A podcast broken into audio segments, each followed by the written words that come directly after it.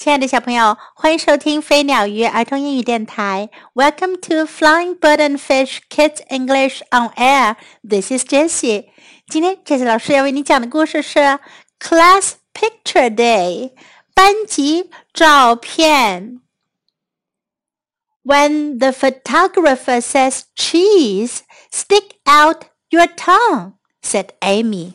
艾米说，摄影师说。 cheese 的时候啊，你们就伸出舌头。OK，said Richard。理查德说：“好的。”OK，I said。我说：“好的。” The pictures came back。照片洗了出来。Amy is smiling。艾米在笑。Richard is smiling。理查德在笑。My whole class is smiling. 班上所有的人都在笑。I am sticking out my tongue. 只有我伸出了舌头。Amy put her picture in her folder. 艾米把照片放进了文件夹里。Richard put his picture in his book bag. 理查德把照片放进了书包。 I put my picture in the trash. 我把照片扔进了垃圾桶。Just as I was leaving, my teacher said, "Don't forget your picture." 正当我要走的时候，老师对我说：“别忘了你的照片。” We got on the bus. 我们上了车。Amy showed her picture to the bus driver. 艾米把照片给司机看。Richard showed his picture to the big kids. 理查德把照片给大孩子们看。I stuck my picture between the seats. 我把照片夹到了座位之间。Just as I was leaving, my bus driver said, "Don't forget your picture." 正当我要下车的时候，司机对我说：“ 别忘了你的照片。” When we got off the bus, Amy ran home with her picture. 我们下了车，艾米带着照片跑回了家。Richard ran home with his picture. 理查德带着照片跑回了家。I put my picture in my dog's house. 我把照片放到了狗屋里。Just as I was leaving, my dog ran up to me. 我正要走的时候，我的小狗跑了过来。He had my picture in his mouth。他嘴里叼着我的照片。I had to take my picture home。我只好把照片带回了家。So I took out my red marker。 于是我拿出了我的红色马克笔。Now Amy is sticking out her tongue。Richard is sticking out his tongue. 现在艾米伸出了舌头，理查德伸出了舌头。My teacher is sticking out her tongue. 老师也伸出了舌头。My whole class is sticking out their tongues.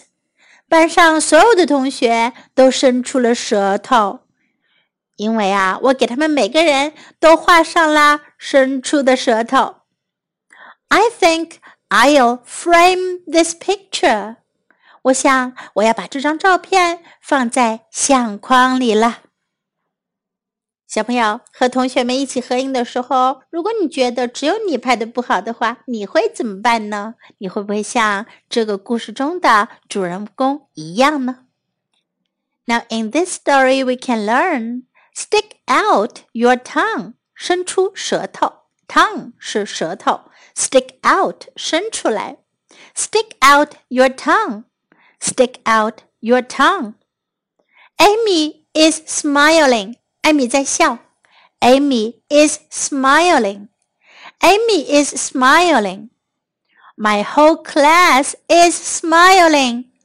整个班级都在笑，班上的同学都在笑。My whole class is smiling. My whole class is smiling. I am sticking out my tongue. 我伸出了我的舌头。I am sticking out my tongue. I am sticking out my tongue. In the trash. 在垃圾桶里。In the trash. In the trash. Don't forget your picture. 别忘了你的照片。Don't forget your picture. Don't forget your picture. We got on the bus. 我们上了车。We got on the bus. We got on the bus. We got off the bus. 我们下了车。On 是上车，off 是下车。We got off the bus. We got off the bus.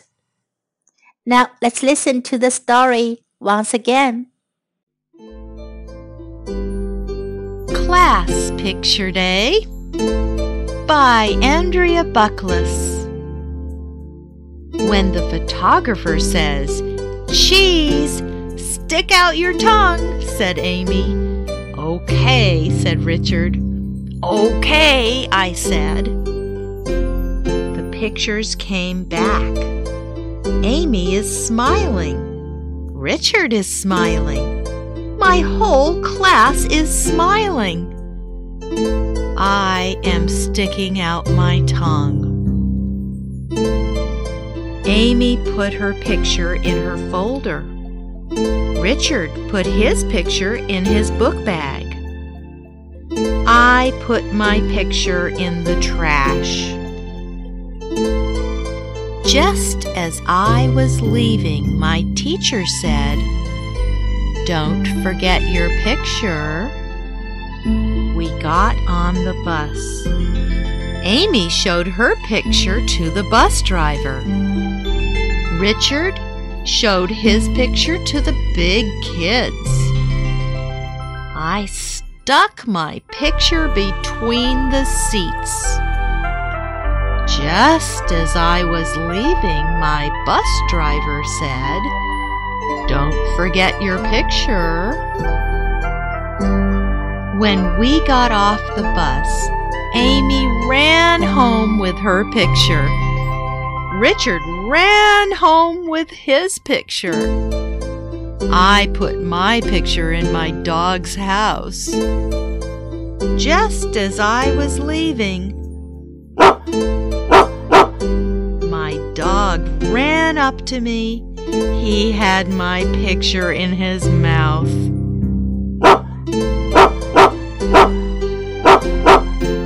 I had to take my picture home. So I took out my red marker. Now, Amy is sticking out her tongue. Richard is sticking out his tongue. My teacher is sticking out her tongue. My whole class is sticking out their tongues. I think I'll frame this picture.